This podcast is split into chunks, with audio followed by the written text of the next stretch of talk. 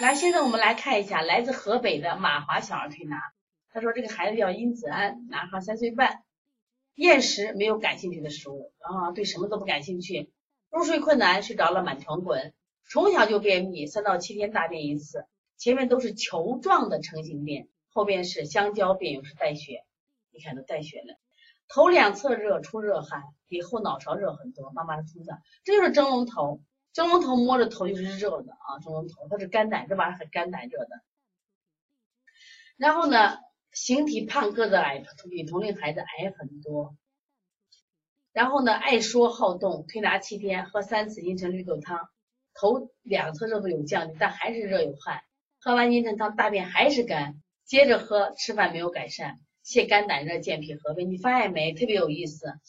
一般的小孩儿，咱们只要喝这种汤，咱都腹泻了。结果这种孩子为什么他吃了这种以后呢，他还不还不腹泻？我跟你说，你还要调气呢。如果你要是喝了就见效，说明这个孩子啊他没有气虚。你喝了不起效果，不是药不起作用，是因为气虚了就没下到身体上。原来可早的时候。当时罗大伦讲个名医的故事，讲过他们当地有个人，就是人呀得了什么，就是得了什么病啊，就是得了一个就是不拉的病，就是便秘嘛，好多天不拉，结果这人就发高烧不退，所有的人都给他开了一个方子，叫什么呀？大承气汤。那大承气汤喝了三四副了，那是那是中药里边最寒的药，就是泻下的药，不顶用。后来是换个大夫，换大夫又是开大承气汤，因为你大便干结，你不紧嘛？结果都不顶用，这个人再熬下去可能就活不了了。后来又请个大夫，这大夫给了一剂威灵仙。大家都知道威灵仙这个药是专门治疗什么呀？风湿痹症的，风湿痹症的。